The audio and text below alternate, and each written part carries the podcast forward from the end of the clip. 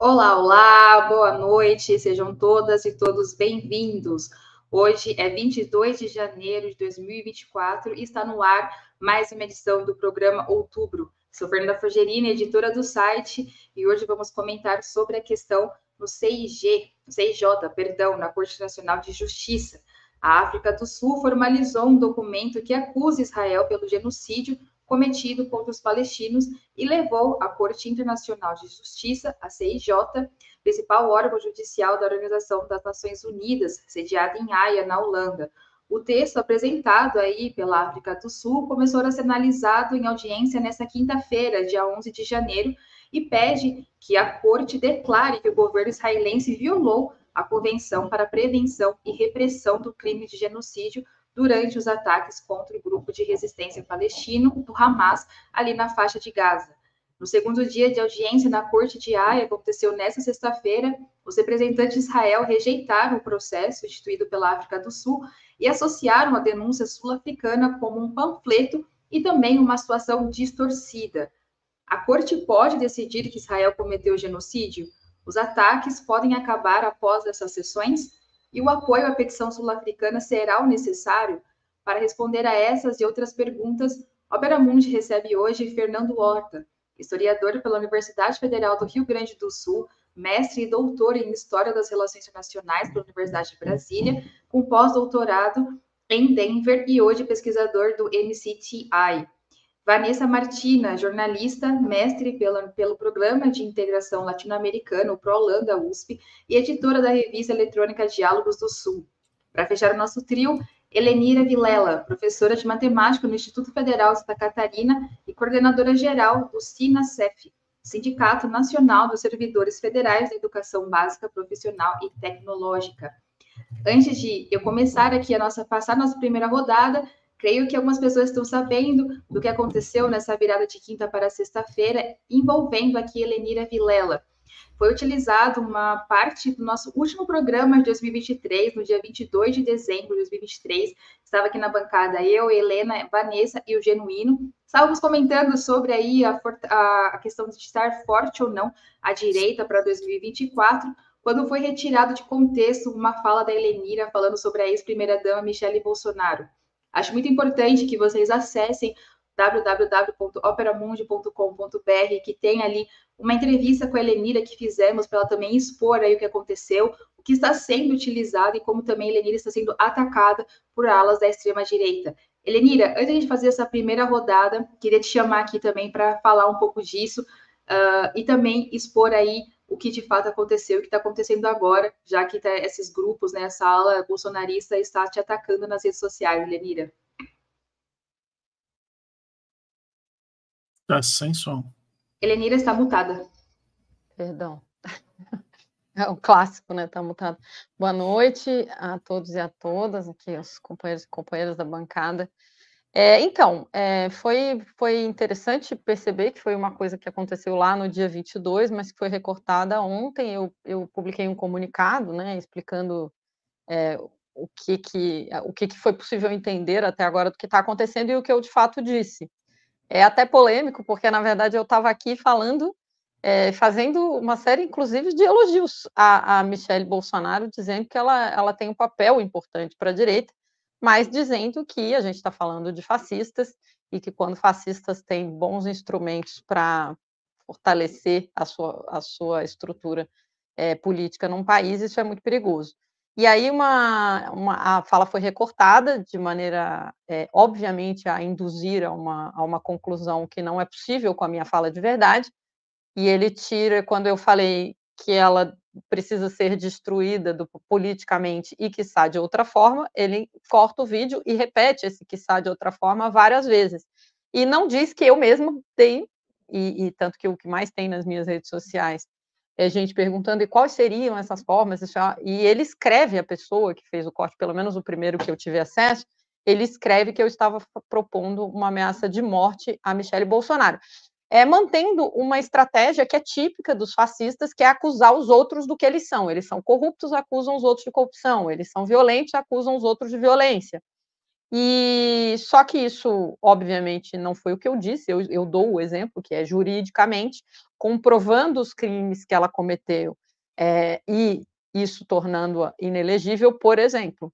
É, então, eu, isso foi tirado de contexto com uma intenção. Eu entendo que está dentro de um processo maior de ataques a vários é, várias pessoas que têm algum nível de influência pela esquerda, aconteceu com a Cari Santos, com o Lázaro, é, com o Seja Subversivo, vários perfis né, que, que conseguem colocar em xeque a ideologia, o falseamento que a direita faz, e, e também uma intenção de promover a Michelle, de colocar ela num lugar de, de vítima, tanto que uma das pessoas que foi escolhida na semana passada foi a Cari Santos, também foi uma postagem que se referia à ex-primeira-dama Michelle Bolsonaro. Então, a gente está respondendo, né? É, eu queria agradecer a solidariedade do próprio Opera Mundi, mas da mídia independente em geral, muita solidariedade que eu tenho recebido é, nas minhas redes sociais e, e, e, por vários outros meios, as pessoas têm entrado em contato e denunciando.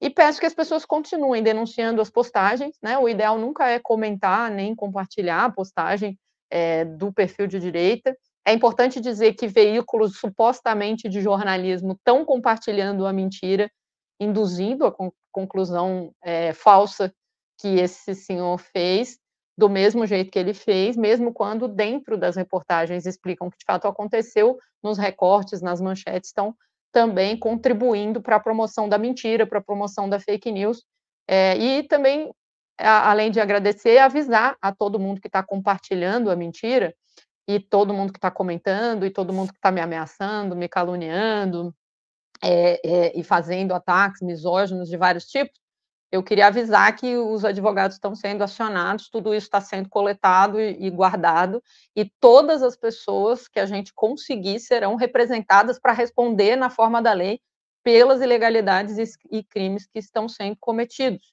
Né? Então, eu vou printar, e o print é eterno, né, a gente disse, é, a gente está aguardando, tem uma rede de pessoas fazendo o levantamento de tudo que está aparecendo, e mesmo que seja em comentário fechado, mesmo que seja é, é, comentários em outras postagens, está acontecendo comentários desse tipo também postagens outras de outras pessoas que me citaram em outras oportunidades.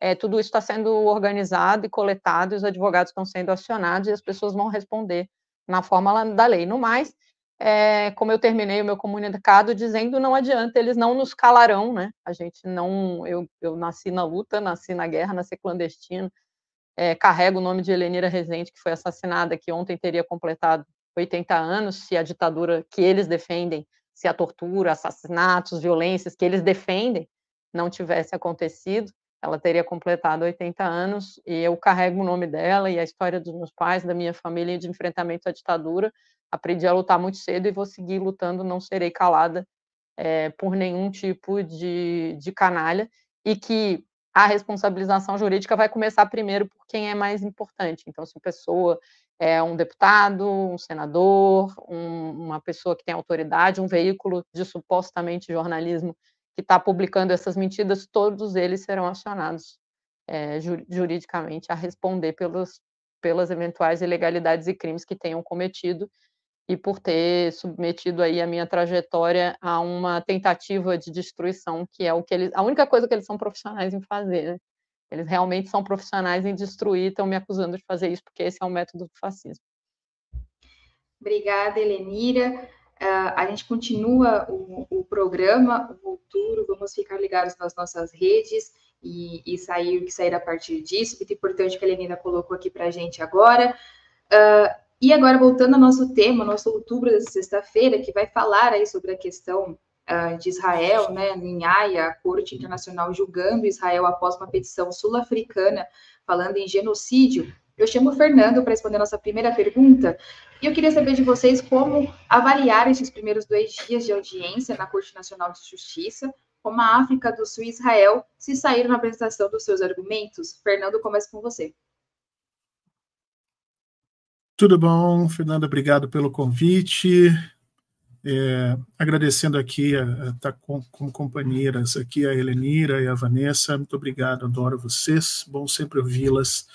Me solidarizando aqui em em pleno com tudo que a Helenina está passando. É, é um absurdo que a gente ainda tenha que conviver com este tipo de movimento, de manada nas redes sociais. A gente sabe que isso é, é tremendamente é, é, incapacitante, inclusive, para a própria vivência do ser humano. Eu sei o que a Elenira está passando, não deve ser pouco, não, e me solidarizo com ela que a gente consiga criar mecanismos que esse assédio digital seja criminalizado o mais rápido possível, porque isso gera para eles benefícios políticos, views, dinheiro, e se a gente conseguir uma lei que criminalize o assédio digital, ou seja, que proíba que esse tipo de coisa seja, seja monetizado, a gente diminui muito esse movimento de manada que sempre vai existir. Nós não temos como mudar isso, porque isso é uma característica do ser humano. Né? A ignorância é contagiosa em, algumas, em alguns sentidos, a violência também. Mas se a gente conseguir diminuir a monetização desse tipo de coisa, já ajuda bastante. Então, Elenira, um grande abraço para você. O que você precisar de mim, é, achar que eu posso contribuir em alguma coisa, eu fico à tua disposição. Vamos falar sobre o que está acontecendo aqui. Acho que tem três coisas que a gente pode citar logo de imediato, tá? É, muita gente tem perguntado por que, que a África do Sul entrou na Corte Internacional de Justiça e não no Tribunal Penal Internacional. Qual a diferença entre essas duas coisas? O que está por trás disso e como é que isso começa? É, é, por que, que isso começou né, por dentro da ONU e não pelo lado de fora? Então, eu quero citar três momentos de imediato.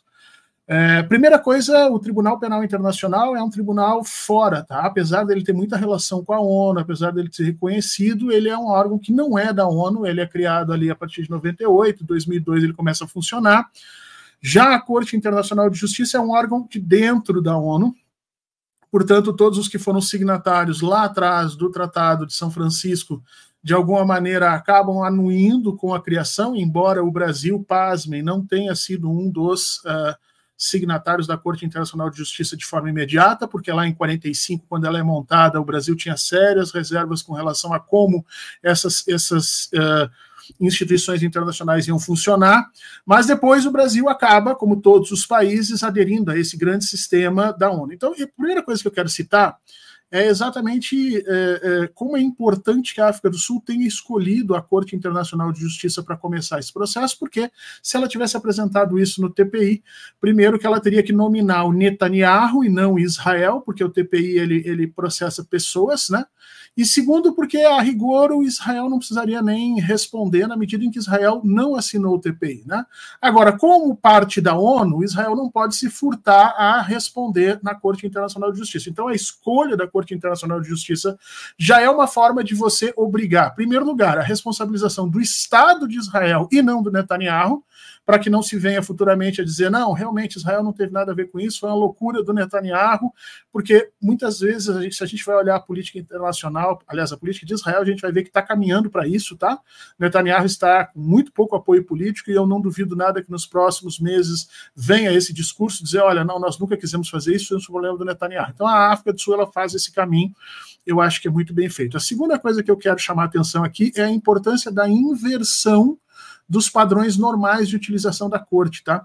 Que normalmente nós vimos no século XX inteiro pessoas brancas, europeias, processando pessoas negras, especialmente no continente africano, alegando uh, ruptura de direitos humanos, né? Então, vê pessoas da qualidade como os representantes da África do Sul, lá presentes nesse momento, né? Negros, é, é, colocando no banco dos réus é, é, pessoas brancas que são apoiadas por esse norte anglófono que de alguma maneira construiu essas regras dentro das instituições que eles fundaram e que até então muitos são utilizados para promover os ataques ao continente africano, é muito bonito. A gente, a gente sente que talvez esteja aí uma grande mudança nesse processo institucional. Agora, eu tenho a impressão que Israel não está dando o devido valor para isso, e ele não dá esse valor. Por quê? Porque sabe que a Corte Internacional de Justiça, apesar de ser importante, não tem poder cogente, ou seja, não pode obrigar Israel a fazer muita coisa. A briga está só começando. Obrigada, Fernanda. Fernando, perdão, Fernanda sou eu, já estou confundindo aqui o, o, o meu xará. É, Vanessa, por favor. Bom, muito boa noite a todos aqui. É, feliz ano novo. A gente nos bastidores dizia que esse ano já começou atropelado, parece que nem tivemos né, o recesso, sei lá, já, já voltamos com a carga total, já voltamos jogados no olho do furacão, uma loucura. Antes de mais nada, eu quero também aproveitar esse espaço e me solidarizar com a Helenira, foi uma sexta-feira, eu estava neste programa, né? A gente discutia esse caso. Eu, assim, super concordei naquele momento com a consideração da Helenira sobre, inclusive, Michelle ser inteligente, capacitada, estar apta aí para assumir a frente da extrema-direita no Brasil. E a manipulação, o nível da manipulação é torpe, é nojento. Qualquer pessoa que assista. Uh, que se propõe a ir à fonte, buscar informação, vai ver que ela é muito clara no que diz, né, de destruir também juridicamente. Então, é assim, é um nível que coisa que busca somente perseguir, calar, e é uma das expressões do bolsonarismo e uma das expressões da misoginia nacional, nesse sentido em que uma mulher é, é assediada dessa forma por outras, inclusive, né? Damares Alves também se colocou aí nas redes, compartilhando essa fake news. Mas é, é isso, eu acho que é um momento que precisamos, de fato, apoiar a Elenira, não só com palavras, mas com, com ações também. Então, compartilhando o comunicado dela, compartilhando as matérias em que ela se coloca, em que ela se explica, porque, enfim, em breve também creio que teremos que contribuir financeiramente porque advogados são caros e para processar esse tanto de gente demanda recursos. Dito isso, me queda um minuto para falar de Israel. Bom, é, rapidamente, né? Como eh, África do Sul e Israel se saíram nessa primeira semana. O Fernando Horta é uma pessoa que eu super sigo, acompanho, aprendo muito com ele, então acho que já deu um panorama muito bom do, da questão técnica. Falando um pouquinho mais no âmbito prático, né? É, o que está acontecendo é de uma importância, eu acho que transcendental. Primeiro, porque a África do Sul tem um compromisso na, no combate ao apartheid, ao combate ao genocídio. Né? É, então, existe um compromisso muito, muito é, estruturado na sociedade sul-africana. Daí a participação, daí a proposta, né, a proposição sul-africana nesse sentido. O nível do argumento que a África do Sul trouxe aí nas mais de 80 páginas de documento, são 84 páginas de documento, sendo 30 páginas de apresentação, oito páginas, que eu acho tipo um anexo, em que é, eles trazem as declarações de intenção genocida proferidas pelo Estado de Israel. Esse documento, é, essa, toda essa apresentação que durou aí três horas, mais ou menos, foi transmitida mundialmente, está sendo debatida mundialmente, e depois a gente vai entrar né, nos meandros aqui do processo, o que, que pode resultar ou não, mas de qualquer forma, os palestinos já ganharam com isso, porque o mundo foi obrigado a ouvir é, por três horas sobre os crimes cometidos por Israel, sem manipulação, sem, é, divers, é, sem diversionismo, tiveram que ouvir os, as maiores, quais são as maiores atrocidades que estão sendo cometidas nesses três meses de guerra. Então, é, com relação aos argumentos de Israel, são pífios, são pífios, porque tenta se colocar no lugar de vítima e dizer, olha, quem está cometendo genocídio é o Hamas, por uma ação que foi cometida em 8 de, em 7 de outubro, que teve um papel e um espaço completamente delimitado no espaço-tempo da história, e é impossível dizer que aquilo foi um genocídio, né? Por qualquer perspectiva que se olhe aquilo, as ações do Hamas não foram um genocídio, mas as ações do Estado de Israel sim o são. Então, o argumento de Israel é falho, é fraco e coloca a, oposição, e coloca uma opinião pública. Não vou dizer que é a favor da Palestina, porque isso seria muito, mas coloca a opinião pública também em uma posição desconfortável, porque agora é desconfortável defender Israel diante de tudo que foi exposto Obrigada, Van. Helenira. Bom, começar agradecendo ao Fernando e à Vanessa pela solidariedade. É, bom, eu tenho que começar também pedindo desculpas, porque assim, não deu tempo, né, no meio desta confusão, de exatamente estudar as coisas como eu gosto de fazer antes de comentar ainda mais uma coisa tão séria. Tem alguns aspectos que eu dou conta de comentar sobre especificamente essa questão formal. Eu acho que é, concordo plenamente com o Fernando que o fato de ir para dentro da, da ONU né, obriga Israel a abrir a boca, não pode ignorar, não pode fingir que não existe. E o fato de que a África do Sul chega lá com, eu, eu não fiz exatamente a conta, mas são muitos países, eu sei que é mais de uma dezena, não sei se passa de duas, é, apoiando a denúncia, então dando corpo, não é uma, entre muitas aspas, porque não seria em caso nenhum, mas uma briga entre a África do Sul e Israel e a disputa do conceito de apartheid entre uma sociedade que, por ter vivido um apartheid do, por muito tempo e por a resposta a esse apartheid ter sido dada, vamos dizer assim, de dentro para fora, mas também muito fortemente de fora para dentro, então ter conseguido dar passos para diminuir muito o racismo e acabar, pelo menos formalmente, com o apartheid, é, a África do Sul está, digamos assim, internacionalmente validada para ser quem, quem é, é, mais ou menos como você dizendo assim, não, essa pessoa, a gente sabe que pelo que viveu, ela é capaz de reconhecer um apartheid, ela é capaz de reconhecer um indivíduo, só que não é uma pessoa, é um Estado, é uma nação, é, é um país, e aí apoiada por muitos outros, inclusive o Brasil, nos 45 do segundo tempo, mas foi, e a gente, então, tem um, um papel político fundamental.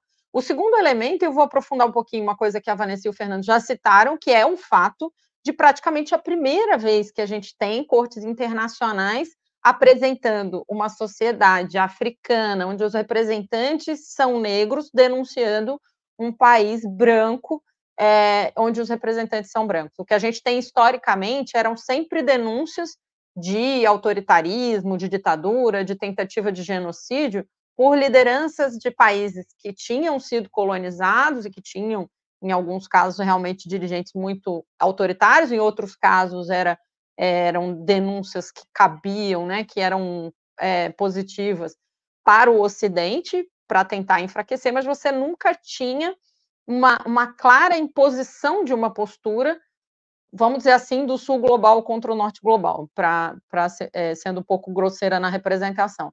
E eu penso que é muito importante a gente é, desnudar porque eu, eu penso que o, o que aconteceu hoje é capaz de é, acabar com a possibilidade que a mídia hereditária, a mídia do imperialismo, aquelas cinco agências internacionais, façam a cobertura como vinham fazendo, do ponto de vista da posição dos Estados Unidos de Israel tudo que a Palestina, tudo que o Hamas fez é terrível, é triste, é criminoso, é terrorista, com esses nomes, e tudo que Israel faz é se defender, o que é absolutamente mentira, e a África do Sul conseguiu comprovar é, é, hoje nos seus argumentos, mas, enfim, aí a gente entra nos meandros depois.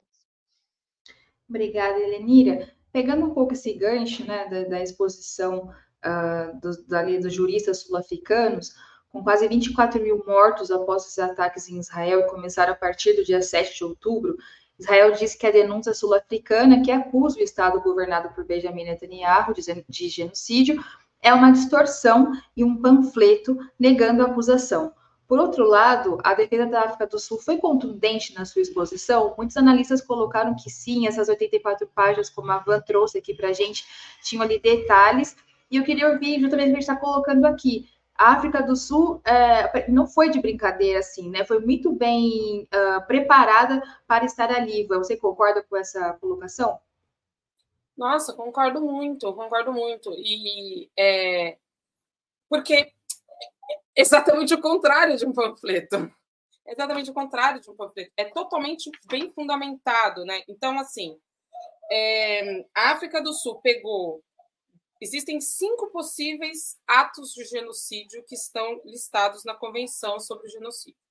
E a África do Sul conseguiu colocar quatro, imputar quatro a Israel. Seriam, em grosso modo, né, a matança de palestinos, né, porque vejam, olha o número.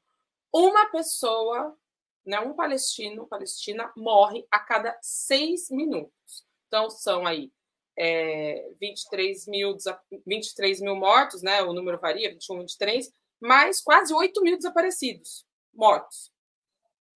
Em, é, é, danos, a realização né, de danos corporais e mentais ou mentais graves. Cara, são 55, no mínimo 55 mil pessoas feridas, sem contar a falta de segurança. As pessoas foram levadas aí para o sul de Gaza e depois lá foi atacado, está sendo atacado.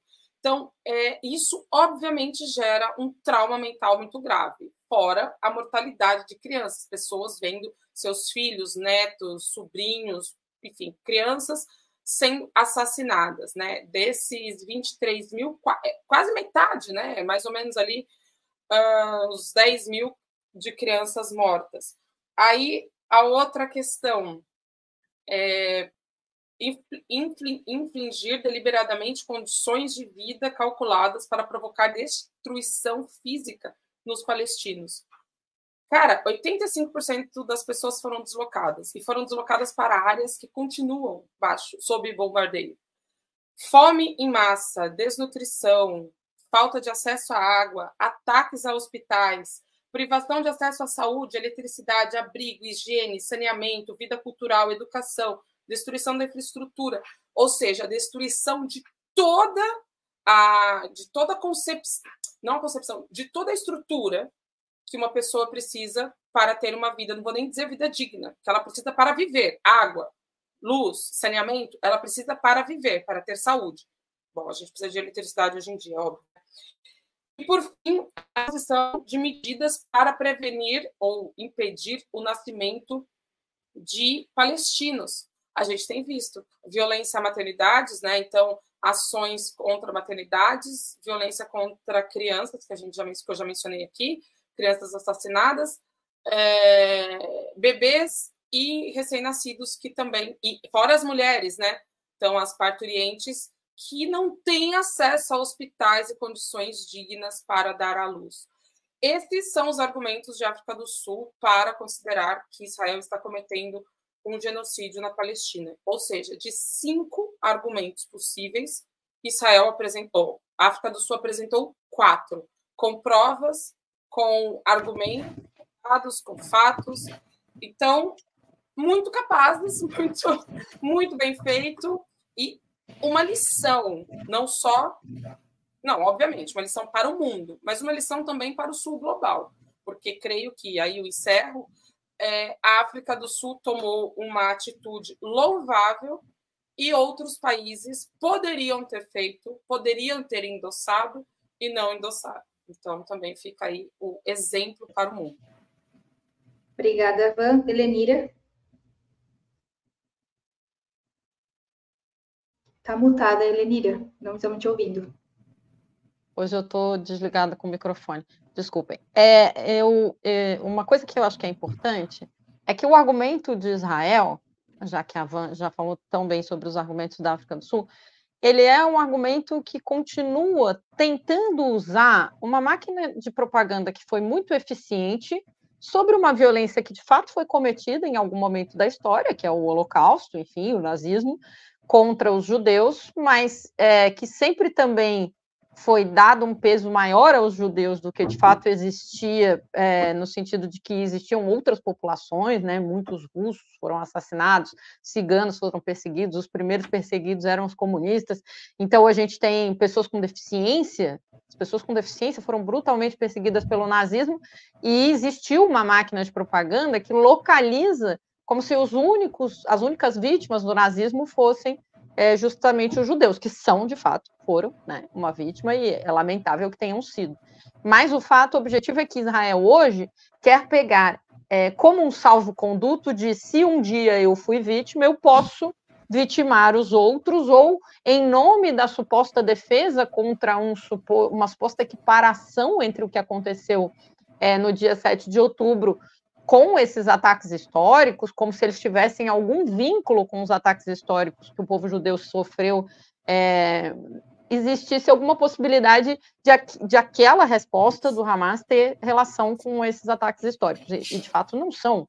A gente está falando, objetivamente, de uma guerra que acontece há mais de 70 anos, em que essas condições, por exemplo, que a África do Sul citou e que a Vanessa citou, é, algumas delas estão presentes há muito tempo, há décadas, às vezes, desde o início. A invasão de terras, a questão é, do, do epistemicídio, né, de você tentar impedir aquele povo de exercer sua religiosidade, de circular no seu próprio país, de é, comer as suas próprias comidas, de se vestir é, de acordo com seus costumes tradicionais. Então, isso, algumas dessas coisas estavam acontecendo sempre, e a partir de uma resposta pontual, que a gente pode discutir se é legítimo ou não, a gente é, vê uma resposta que é absolutamente desproporcional. Um outro aspecto que eu acho que é muito importante é a questão de que o genocídio está associado a uma desumanização dos palestinos. E, e, a gente percebe, e aí quando eles citam as falas do Netanyahu, mas não só ela, de várias lideranças é, do Estado de Israel, a gente percebe que isso é uma política sistemática que acontecia antes e que se aprofunda depois e que ganha o caráter de terrorista. Mas aí a gente vai perceber, por exemplo, que acontecem bombardeios na Cisjordânia que não tem Hamas. Né? E aí, como assim? Não é um genocídio aos palestinos, se vocês dizem que estão enfrentando um suposto grupo terrorista, e esse suposto grupo terrorista todo mundo sabe que não existe lá, quando assassina pessoas fora, inclusive, do país, como pessoas do Hezbollah. Então, a gente, é, a gente percebe que eles estão tentando usar uma velha tática de autovitimização e de, e de conseguir internacionalmente um salvo-conduto para se eu fui vítima naquele momento da história, então eu posso vitimar quem eu quiser em nome da minha da minha defesa com a mesma ou talvez até mais, dependendo do ponto de vista que você olhe, brutalidade. E mas é um argumento que não sustenta, não se sustenta em pé e é um argumento que hoje vai ficar, ele passa a estar muito mais disseminado de uma maneira muito mais consistente a partir do momento em que a gente teve essa discussão é, acontecendo no mundo inteiro, quase com transmissão simultânea e com todas as agências sendo obrigadas a falar sobre isso.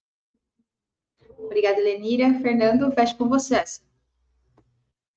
Então, gente, é, a situação da África do Sul é uma situação muito complicada e vou explicar por quê. Tá? Nós vivemos num período é, de desinformação é, e, e, a primeira coisa que a justiça precisa, e aqui eu falo justiça no sentido mais amplo da palavra, né? se a gente pegar uma correlação com justiça de dentro dos países, a primeira coisa que ela precisa fazer é conseguir um certo consenso sobre os fatos que estão sendo imputados para A e B. Ah, então, por isso que o juiz, quando começa um processo, ele pede lá, né, os advogados fazem uma petição inicial, há toda uma discussão se aquilo está narrando fatos ou interpretações. No cenário internacional, nós não temos essa, essa posição de justiça central. Então, um dos grandes problemas é como convencer, como conseguir consenso dentro daqueles que estão ali participando do, do processo da ONU sobre os atos que estão sendo imputados a um país X ou Y, no caso aqui, como os atos que estão sendo imputados a Israel.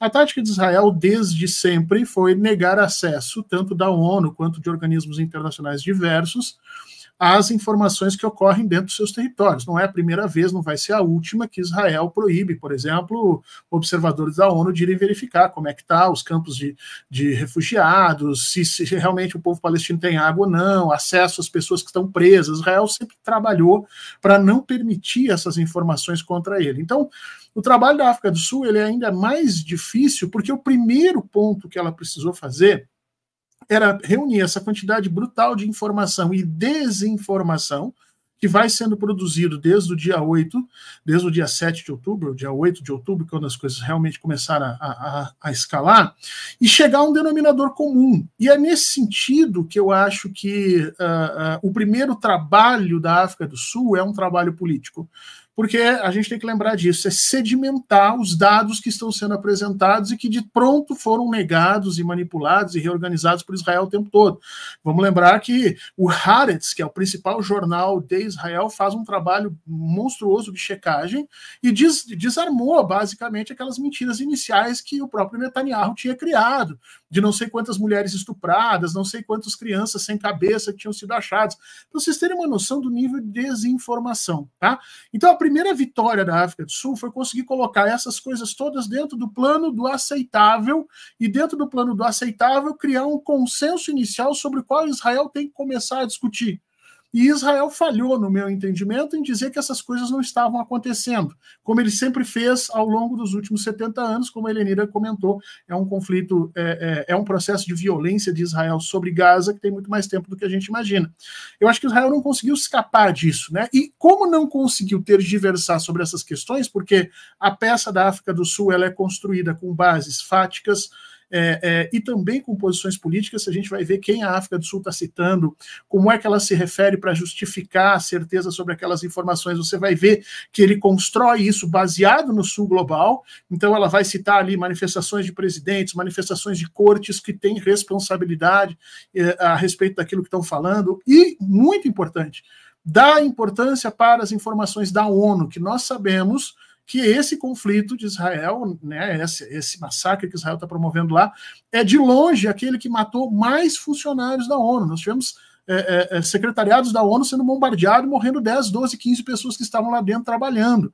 Então, a primeira vitória da África do Sul foi sedimentar isso. Eu acho que, do ponto de vista da exigência jurídica, é, eu, eu, tenho algumas questões a colocar no argumento geral, mas esse era, um, era uma questão menor para o que foi apresentado. O principal problema é como construir consenso sobre as acusações. Foi muito precisa e conseguiu estabelecer um chão sobre o qual Israel agora vai ter que discutir. E ele já começou se enrolando. Eu acho que o argumento de Israel já começou tentando desqualificar a denúncia, não pela denúncia nos seus termos, mas a partir dessa ideia de manipulação, como se tudo se resolvesse, como se a vida dos palestinos pudesse ser discutida, né, como se fosse uma grande teoria da conspiração contra Israel, e acho que nesse sentido Israel derrapou. Acho que a África leva vantagem nesse momento. Aliás, o mundo leva vantagem nesse momento, porque é importante não só colocar esses dados ali, como oferecer uma denúncia e fazer com que as pessoas sejam obrigadas a se manifestar sobre algo palpável, sem ficar caindo nessas armadilhas de informação e desinformação. Perfeito, Fernando. É, eu abro essa terceira pergunta o seguinte: é, o Fernando até comentou um pouco na primeira exposição dele. É possível haver uma decisão aplicável antes da sentença definitiva? Vamos colocar um exemplo. Antes de definir se Israel violou ou não a Convenção contra o Genocídio, a Corte Nacional de Justiça ela pode obrigar é, Israel, né, as forças de defesa de Israel, a acatar um cessar-fogo em Gaza como aliás foi solicitado pela África do Sul na quinta-feira, se isso ocorrer, será o suficiente para que o país acabe com os ataques? E nessa rodada eu começo com a Helenira. Sendo muitíssimo sincera, tecnicamente não sei. É, mas do ponto de vista geral, eu, o que eu penso é o seguinte: esta corte e, e a ONU, como entidade, e a corte em geral, não tem conseguido impor é, atitude nenhuma a Estado nenhum. Vamos ser sinceros, né? Todas as decisões que a gente tem, inclusive no âmbito dessa corte, elas têm muito mais peso político do que qualquer outra coisa. Muito mais peso nesse sentido que o Fernando levantou de criar um consenso internacional de que temos um problema que não pode ser ignorado, do que propriamente uma decisão efetiva.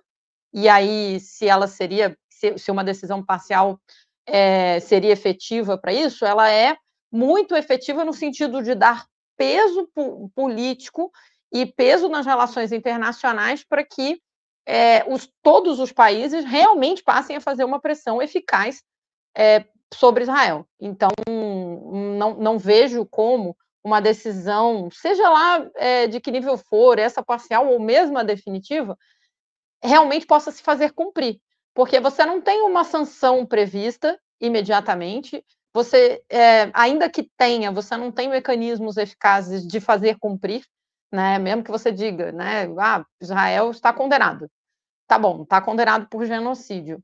Mas e aí, né? Porque todas as decisões que foram vetadas, as, os encaminhamentos da Assembleia que não tem peso, as decisões de comissão de segurança que foram vetadas, é, não vejo de maneira nenhuma elas sendo autoaplicáveis, assim, imediatamente encaminhadas, mas é, elas criam, nesse sentido de criar um consenso internacional, uma mobilização internacional para uma desautorização coletiva. E aí é importante dizer que, por exemplo, quando você também consegue fazer o próprio debate em si, e se vier a decisão, a, a, a decisão que vier, você consegue saltar num nível em que uma sociedade que estava assassinando jornalistas sistematicamente, né? Matou aí mais de uma centena é, de jornalistas, onde você tem tentado criar fake news desse nível do, da, da, da decapitação de bebês. Você passar de fase, digamos assim, e você deixar essas mentiradas para trás, em que só pessoas que realmente estão muito afeitas a um, a um campo político ideológico de defesa da direita ou de algum argumento religioso é que você vai continuar fazendo isso. Então, eu acho que o maior peso de qualquer decisão da ONU hoje é um peso muito mais político do que em, outro, em qualquer outro sentido e que precisa de outros processos seguintes de pressão, de negociação, que está de, de países, né, outros estados aderindo ao BDS, por exemplo, a impondo, passar a impor sanções a um país. Agora, isso depende, é, essa decisão pode ser estratégica nesse caminho, até onde eu consigo entender. Fernando? Bom, então, então vamos lá. Tecnicamente é impossível, tá? Uma corte internacional impor algum tipo de decisão a um país, especialmente é, nesse caso, tá? É, é, essa é uma das questões que a gente trabalha em termos de direito internacional, por isso que muita gente diz que o direito internacional é uma, é uma representação um pouco né, é, é, é, imaterial das coisas, porque você, você não tem como obrigar, a ONU não tem exército, a ONU não tem força, a não ser por meio dos seus países, e nós sabemos que esses países são ordenados ali em termos de uma hierarquia em que os Estados Unidos e os países europeus se encontram no início dela, e, portanto, é impossível que tecnicamente você tenha uma decisão obrigando Israel a fazer alguma coisa, tá? Esse é o primeiro ponto. Ah, então isso quer dizer que isso não vale de nada, Fernando? Não, Israel pensa, é, nem Israel pensa que isso não vale de nada, tá? Por isso que ele estava tentando responder. Porque o, o, a grande questão é: se você consolidar um consenso internacional, você vai fazendo com que fique muito difícil para os países seguirem defendendo politicamente Israel. Foi isso que o Brasil fez, por exemplo. Quando o Brasil estava na presidência do Conselho de Segurança da ONU, o Brasil fez uh, uma série de movimentações para que os Estados Unidos tivessem como última solução vetar a resolução que estava aprovada. E se você for ver, o veto foi norte norte-americano direto, nem a Inglaterra, nem a Inglaterra não acompanhou o veto. A Inglaterra se colocou é, é, neutra naquela situação. Então você vai pressionando os países e pressionando especificamente as instituições internacionais a verem o que está acontecendo. Deixa eu me fazer entender um pouquinho melhor. A ONU é como se fosse um Frankenstein, tá? No Frankenstein mesmo, cada um dos seus membros ele age de uma forma muitas vezes independente. O que a África do Sul fez foi transformar esse Frankenstein num todo articulado.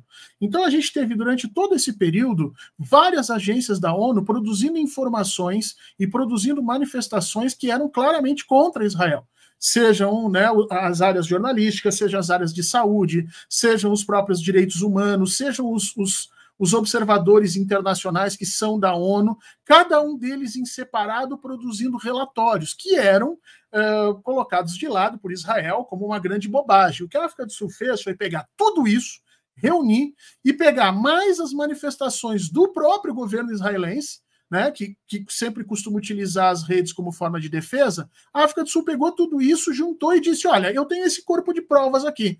Pessoas mortas, manifestações por todos os lados, várias áreas da ONU se manifestando de que isso é um genocídio. Por que, que eu estou dizendo isso? Porque o cérebro da ONU, que seria o Conselho de Segurança, ele está dominado pelos interesses, obviamente, norte-americanos e ingleses, e dali não vai saber, não vai sair nada.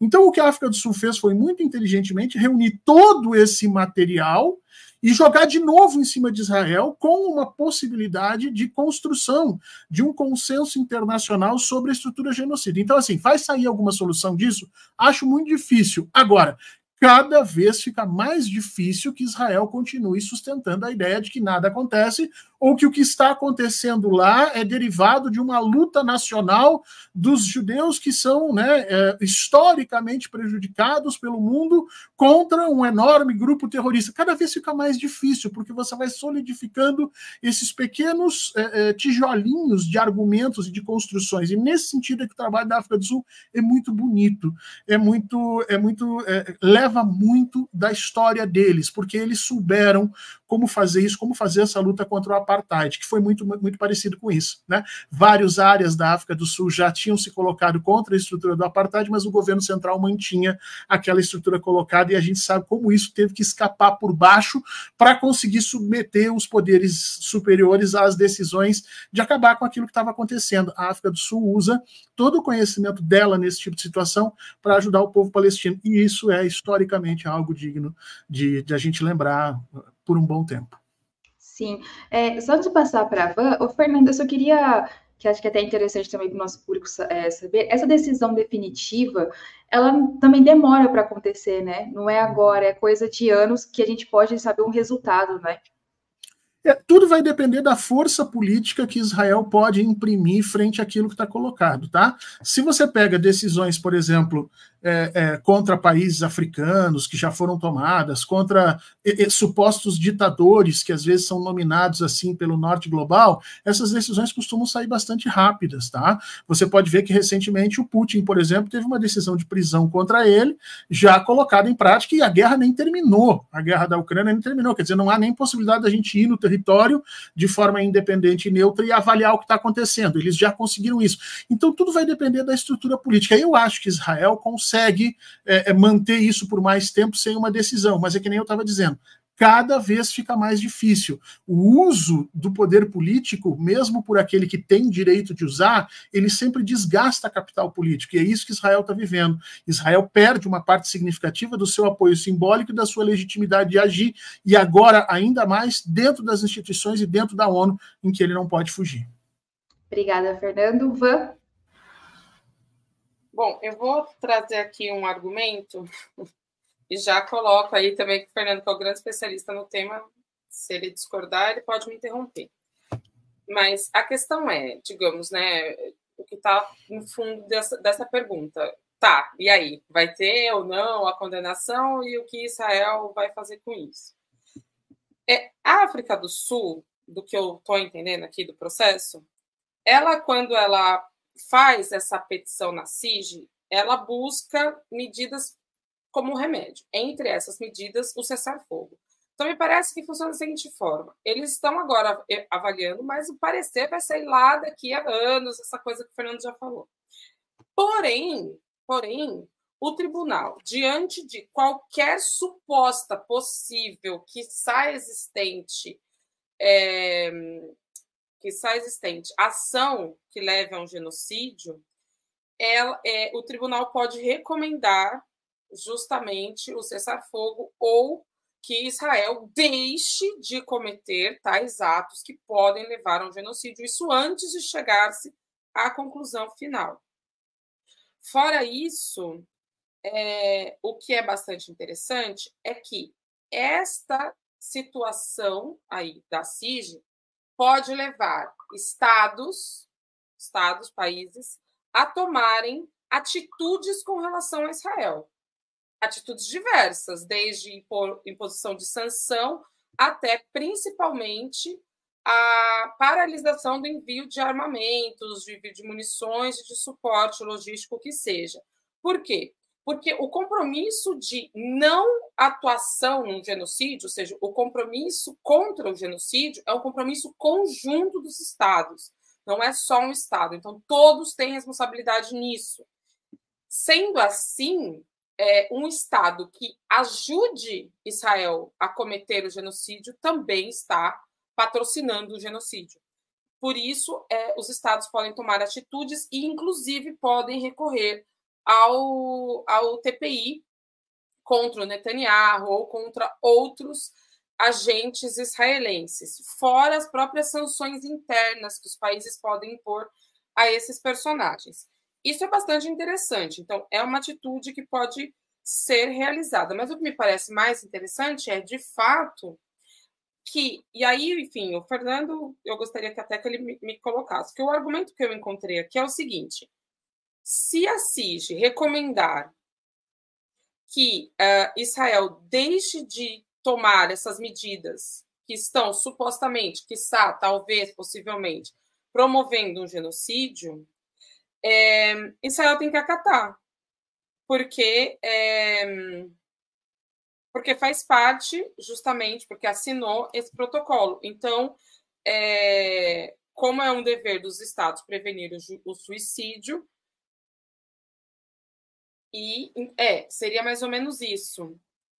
Ó, se a CIG considerar que algum dos argumentos é minimamente plausível, pode emitir uma nota pedindo que pare qualquer dano. Israel vai estar vinculado a esse possível cessar-fogo. Agora, obviamente, não existe um poder de polícia global que vá lá bater na porta de Israel e falar acabe com isso, né? A OTAN só funciona que seria mais ou menos essa, essa polícia global, a OTAN só funciona para defender o interesse dos Estados Unidos em momentos muito específicos, e muito delineados no tempo. Não existe a polícia da ONU. Então, Israel estaria vinculado, mas sem uma obrigatoriedade coercitiva, ou seja, ninguém vai lá bater e falar. Porém, todos esses efeitos colaterais podem. Israel pode sofrer com todos esses outros efeitos colaterais. Aí, eu Isso. falei besteira, Fernando me Não, não, não. É, é, é, se me permite dois minutinhos, não quero tirar aqui. Mas, assim, você tem razão, Vanessa, tá? É, o tribunal ele pode recomendar, sim, o cessar-fogo, ele pode, mas não há poder cogente, é o que a gente diz assim, né? Tem uma expressão no Brasil, que, em português, que a gente diz: lei sem espada é conversa fiada, né? Então, você tem uma lei sem ter efetivamente quem vai lá fazer cumprir. Então, é isso. A Corte Internacional de Justiça é uma espécie de lei sem espada, se você não cria consenso. Agora, você tocou num ponto que é muito importante. A decisão da Corte Internacional de Justiça, ela pode servir de base para que outros países passem a quebrar contratos, por exemplo, sem pagamento de custo. Então, por exemplo, Israel comprou comigo, né? Eu sou, sei lá, o país X, comprou comigo não sei quantos milhares eh, de toneladas de armamento. E eu sou obrigado por contrato, se eu não entregar, eu vou ter que pagar não sei quantos bilhões de dólares. Saiu uma decisão da Corte Internacional de Justiça, eu não envio os armamentos, recebi o valor e vou discutir depois no final, daqui a 10, 20 anos, se não foi, entendeu? Então você pode promover aí sim sinergias desses países que cada cada um isoladamente vai tendo cada vez mais liberdade de ação para romper contratos, para questionar as ações israelenses aqui e acolá em algum momento. Agora, daí a gente imaginar que pode haver uma ação coercitiva de algum órgão da ONU sobre Israel, não, porque não existe essa polícia de mundo, a não ser que os norte-americanos, os ingleses, os franceses e os alemães viessem a público e dissessem assim: não, não, vamos tomar conta desse negócio e vamos parar. Só que a Alemanha já voltou a afirmar que Israel tem todo o direito de se defender, os Estados Unidos estão no meio de uma discussão eleitoral brutal e o, e o, e o, Sanders, e o Sanders e o Biden ele simplesmente não vai tocar nesse assunto. Então, a, a situação de fato para parar a guerra ali não passa pela Corte Internacional de Justiça. Agora, pode promover sim sinergias de outros países nesse sentido. Obrigada, Fernando. Antes de continuarmos, eu queria pedir a contribuição financeira de vocês que estamos acompanhando para a Opera Mundi. E queria lembrar que até o dia 31 desse mês de janeiro, quem fizer uma assinatura anual de Opera Mundi vai concorrer um exemplar autografado do livro Contra o Sionismo, Retrato de uma Doutrina Colonial e Racista de Breno Altman, o fundador do site. Basta entrar em www.operamundi.com br barra apoio anual e fazer a sua contribuição. Também lembro que aqueles que já são assinantes regulares de Opera Mundi ou membros do nosso canal aqui no YouTube têm direito a um desconto de 50% na compra deste livro no site da editora Alameda. Basta olhar a sua caixa de e-mail ou aqui na comunidade de Opera Mundi que você vai ter acesso ao link aí do cupom. Além disso, temos a nossa assinatura anual, que é possível nos apoiar de seis formas diferentes. A primeira é a assinatura solidária em www.operamundi.com.br apoio. A segunda é se tornando membro pagante do nosso canal aqui no YouTube. A terceira e a quarta é contribuindo agora mesmo com o Super Chat ou com o Super Sticker. A quinta é através da ferramenta Valeu Demais quando assistirem aos nossos programas gravados. A sexta é através do Pix. A nossa chave é apoie.operamundi.com.br. Nossa razão social é última instância editorial limitada. Agradecemos todas as formas de contribuição. E não esqueçam aí, se você quer esse exemplar do livro de Breno Altman, faça a sua assinatura anual. Você que já é assinante tem 50% de desconto. Pessoal, para fechar nosso outubro dessa sexta-feira aqui, eu vou juntar as duas últimas perguntas uh, em uma só para dar tempo da gente conseguir comentar. É, eu queria saber de vocês como avaliar as dezenas de apoios à iniciativa sul-africana, que tem aí países do mais diversos, representando quase todos os continentes, é, se isso fortalece o isolamento de Israel no cenário internacional, mas juntando também como que vocês estão vendo o Brasil uh, durante esse processo. A postura brasileira está correta em relação a esse processo sul-africano e como avaliar também a declaração recente do presidente Luiz Inácio Lula Silva a respeito, o presidente que encontrou o embaixador palestino no Brasil e declarou apoio à iniciativa. Nessa última rodada, eu volto com a Vanessa. Logo, é, bom, vou começar do fim. Posição do Brasil. Cara, corretíssima. Eu acho que corretíssima o Brasil está mantendo ali. É... Ai, eu, adorei, eu quero comentar isso que eu adorei. o Brasil está mantendo ali a sua política externa né, é, altiva, ativa, não é a mesma que a gente né, já viu e tampouco é do jeito e como a gente gostaria, mas tem feito um trabalho aí realmente na área externa fantástico. Eu, eu acompanhando aí esse tema, é, vi muitos veículos de imprensa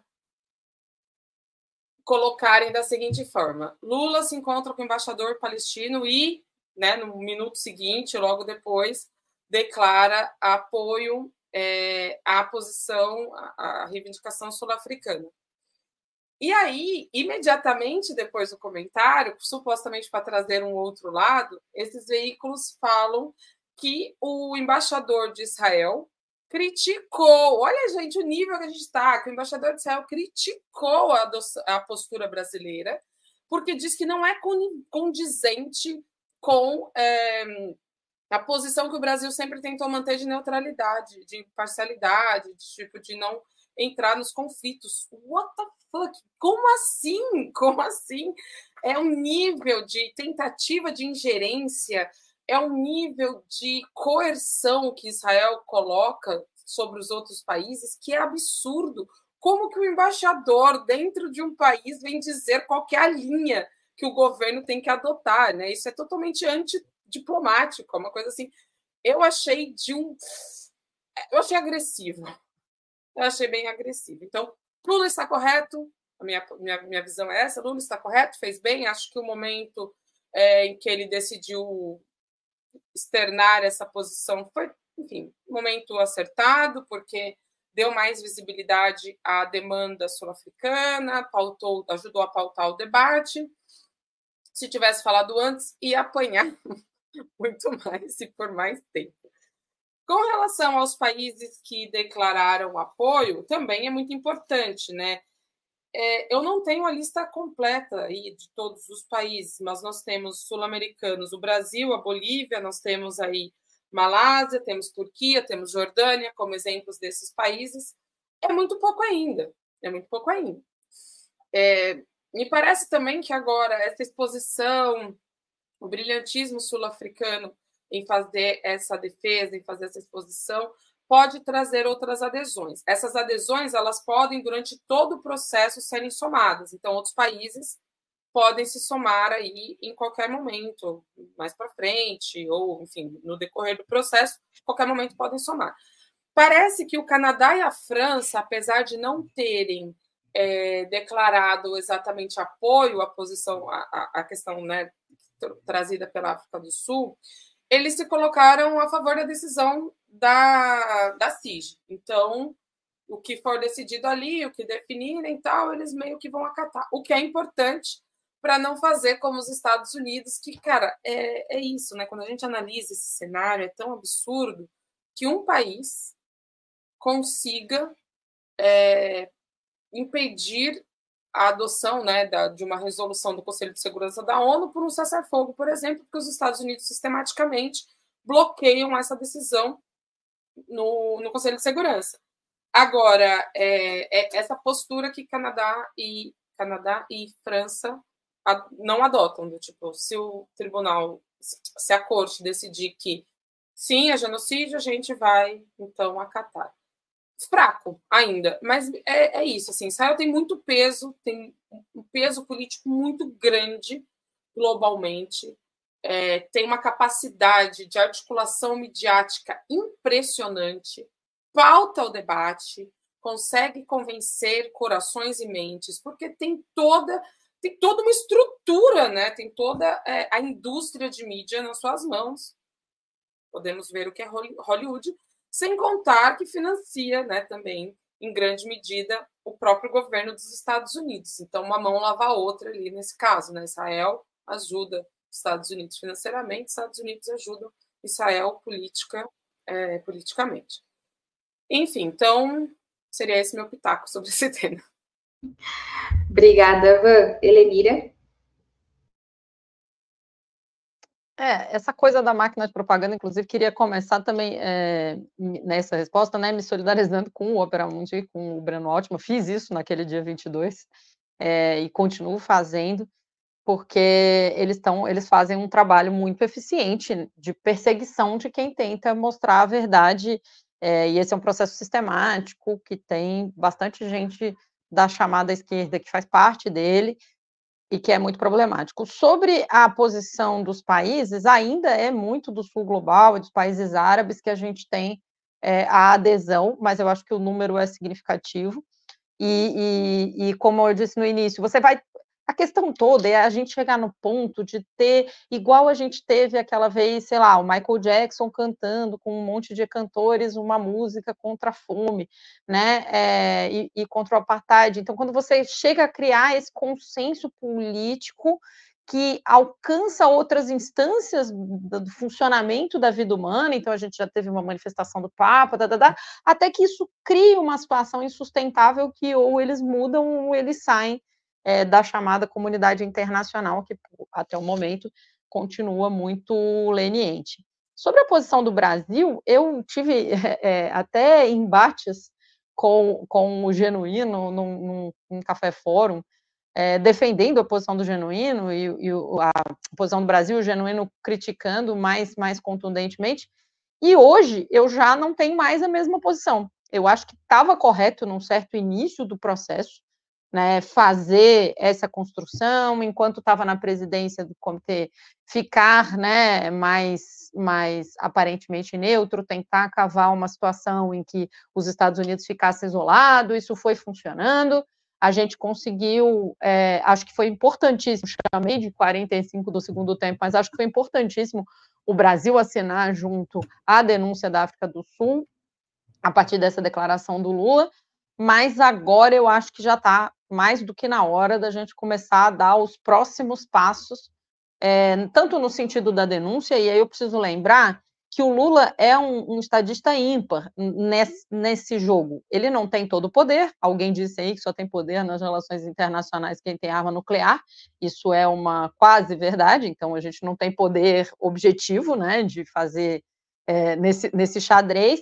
mas o Lula é um cara que na contribuição para construir este consenso de isolamento dos Estados Unidos e um aumento bastante significativo do constrangimento do, de, dos Estados Unidos seguir financiando Israel, então, isolar Israel e criar um constrangimento brutal de que o próprio governo dos Estados Unidos, em relação à sua própria população, comece a ficar numa situação parecida com o fim da guerra do Vietnã também, eu acho que é, isso, isso o Lula tem um papel fundamental mas ele só vai conseguir cumprir se ele agora, ou talvez já tivesse ter, ter feito isso há algum tempo atrás, mas agora certamente está na hora de dar o próximo passo de maneira incisiva. E eu acho que isso não não está simples de acontecer. A gente tem uma série de problemas internos, tem uma, é, essa pressão, né? Que hoje eu tive é, é, a infelicidade de, de, experimentar na carne. O Lula experimenta 24 horas por dia, 7 dias por semana há 40 anos.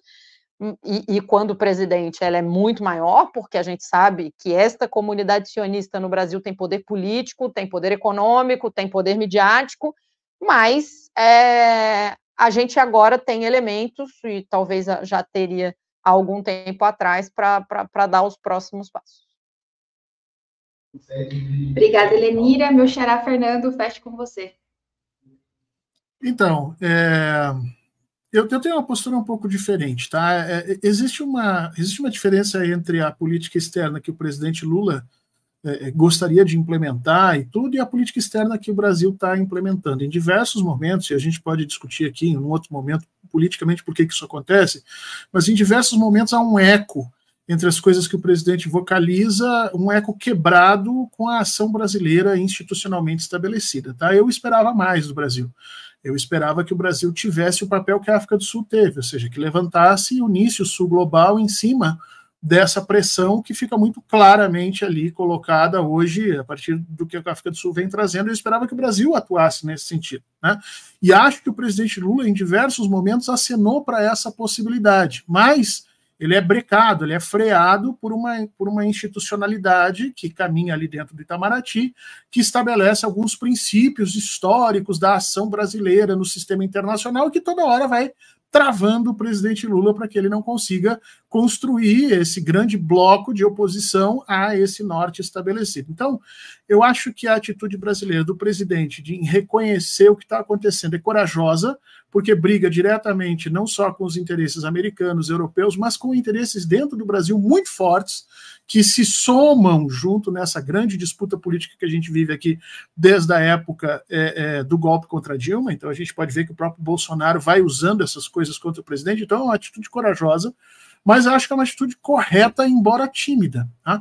Eu preferia, eu imaginaria que o Brasil tivesse tomado essa dianteira num primeiro momento, que tivesse acionado isso e usasse o grande apoio, o grande apelo que o presidente Lula tem internacionalmente para juntar esse sul global no sentido de se somar muitas vezes às manifestações do próprio secretário uh, da ONU, que o Guterres já teve lá várias vezes, tentou entrar para verificar o que estava acontecendo. Eu até brinquei algum tempo atrás, num outro programa que eu participei, que eu disse: olha, eu esperava que o presidente Lula pegasse o Guterres pela mão, mais o Bono Vox, mais não sei quem, entendeu? E fosse lá entrar em Rafa aqui, nós estamos aqui tentando entrar, agora bloqueia, nos mata, faz alguma coisa, entendeu? Claro que eu estou dando uma atitude um tanto quanto esdrúxula, porque você também não pode se expor dessa maneira, mas a, minha, a minha posição era que o Brasil tinha que entrar nisso um pouco, de um pouco mais eh, de frente. Agora, existem certos cânones, certas questões que a política externa brasileira, aí, o Itamaraty, o pessoal que trabalha na diplomacia, é, é, muito cioso nessas coisas e contém muito o presidente Lula. Há um tempo atrás a gente falava na chamada diplomacia presidencial, né? O presidente tomando as decisões diplomáticas como se não fosse legalmente a função do presidente tomar decisões diplomáticas. Mas o Itamaraty criou essa perspectiva da diplomacia presidencial. Eu acho que agora está acontecendo o contrário. Eu acho que o presidente Lula está sendo freado por uma diplomacia profissional, que assim se diz profissional, e que no fundo está ali simplesmente atravancando uma série de decisões que, no meu entendimento, são corretas e são julgamentos é, é, muito importantes que o presidente Lula vem fazendo e que ele não está colocando a sua, vamos dizer assim, não está colocando em pauta e não está colocando em ação totalmente, porque é brecado por essa burocracia. Eu queria ver mais ativismo brasileiro, eu queria ver mais participação do presidente Lula nesse processo de construção desse sul global, porque afinal de contas, do ponto de vista ético, do ponto de vista moral, é insustentável a defesa do Estado de Israel nesse momento. É isso, meus companheiros. Chegamos ao mais final de uma edição do outubro. Conversei hoje com Vanessa Martina Silva, Lenira Vilela e Fernando Horta. Outubro volta na próxima segunda-feira. Que todos tenham um bom final de semana, se cuidem. E Vanessa quer falar alguma coisa? Não, não, só abrir para falar tchau. Ah, tá. Perfeito, então. Eu tô com o cabelo aqui. Perfeito, então, pessoal. Muito obrigada a todos pela audiência, pela contribuição. Fiquem de olho sempre em Opera Mundi. E é isso. Bom final de semana a todos. Tchau, tchau e até mais. Tchau, gente. Um abraço. Bom final de semana. Até semana que vem. Obrigado pela companhia. Beijo para todo mundo. Beijo, gente. Bom final de semana.